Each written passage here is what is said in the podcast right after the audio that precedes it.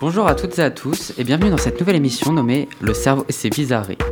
Je suis Pierre et je serai accompagné de Thomas pour vous divertir et vous instruire tout au long de cette émission. Bonjour, nous serons aussi accompagnés de Rémi qui nous fera part de son expérience avec la paralysie du sommeil.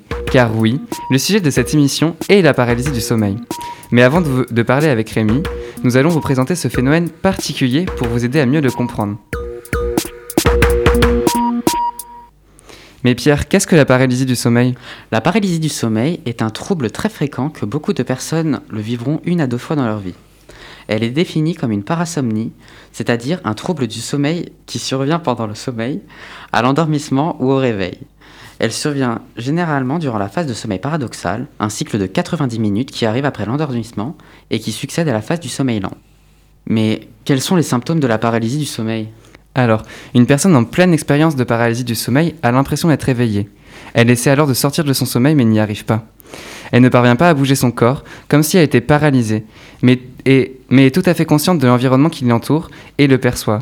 Ne pouvant pas bouger, la personne tente de crier en vain. Certaines personnes qui vivent une paralysie du sommeil évoquent également une sensation d'étouffement ou la présence menaçante d'une personne ou d'une- entité. Ce ne sont, ce ne sont que des hallucinations visuelles ou auditives. Mais rassurez-vous, pendant un épisode de paralysie du sommeil, la personne respire normalement. Ce phénomène ne dure que quelques secondes, quelques minutes tout au plus. Mais il est très angoissant et effrayant pour la personne qui le subit. Mais qu'est-ce, que, qu'est-ce qui provoque la paralysie du sommeil?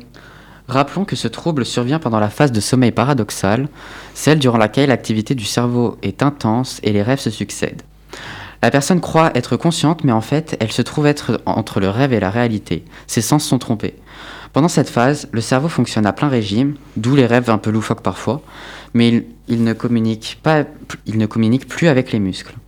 Si le corps est paralysé, c'est pour ne pas que nous agissions pendant notre sommeil et nous blessions en vivant nos rêves de façon intense.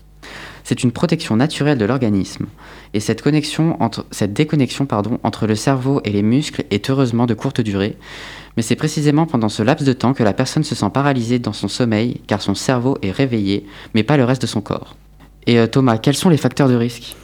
Alors, environ 30% de la population a connu ou va connaître au moins un épisode de paralysie du sommeil dans sa vie. Certains facteurs peuvent favoriser l'apparition de, ce trouble du sommeil bénin, qui sont notamment l'âge. Donc les personnes qui rapportent un ou des épisodes de paralysie du sommeil sont souvent des adolescents ou de jeunes adultes.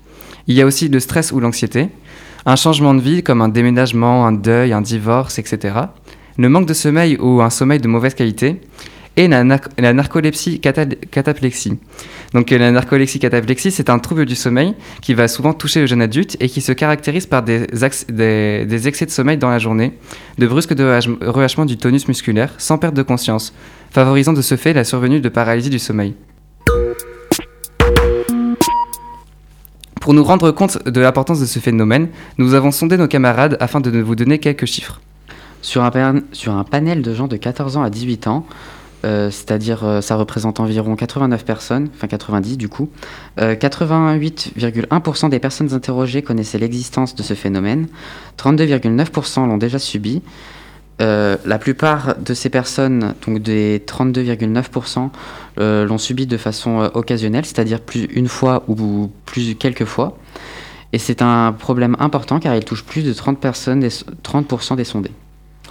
Et à présent, nous allons interviewer Rémi, un élève qui a subi ce phénomène.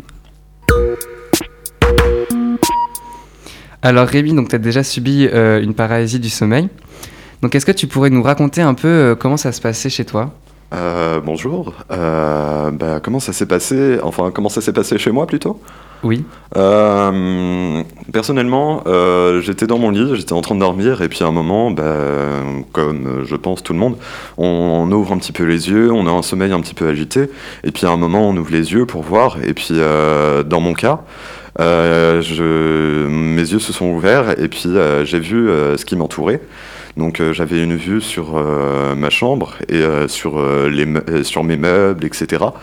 Et puis il faut savoir que dans ma chambre, j'ai quelques petites lumières, enfin j'avais quelques petites lumières quand j'étais petit.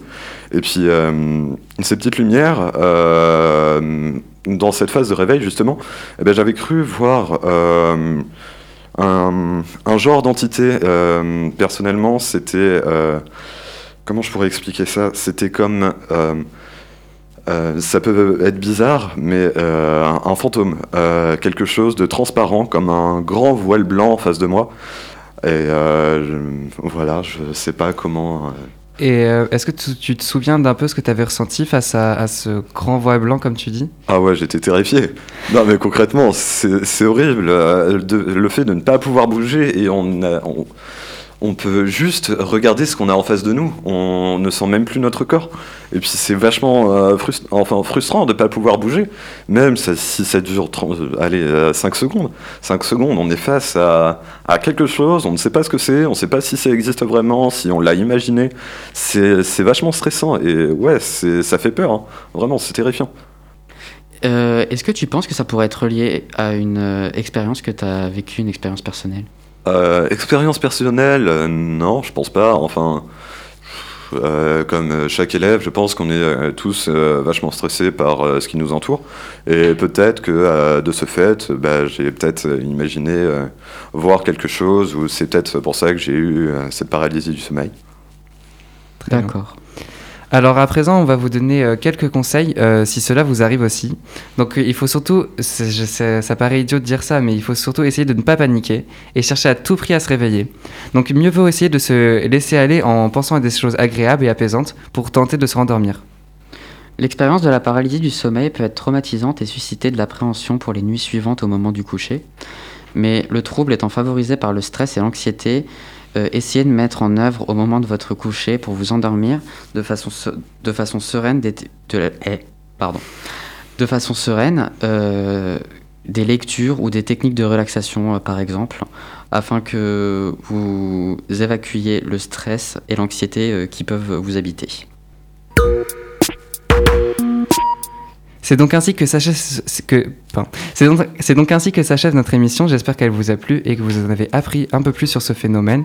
Si vous voulez euh, en connaître un peu plus sur ce phénomène, nous vous invitons aussi à lire la nouvelle de Guy de Maupassant, Le Horla, qui traite de cela, mais aussi plus récemment les vidéos de la streameuse Magla, qui a subi euh, ce- cette expérience et qui en parle euh, de temps en temps. Donc on vous retrouve la semaine prochaine pour parler des crises d'angoisse.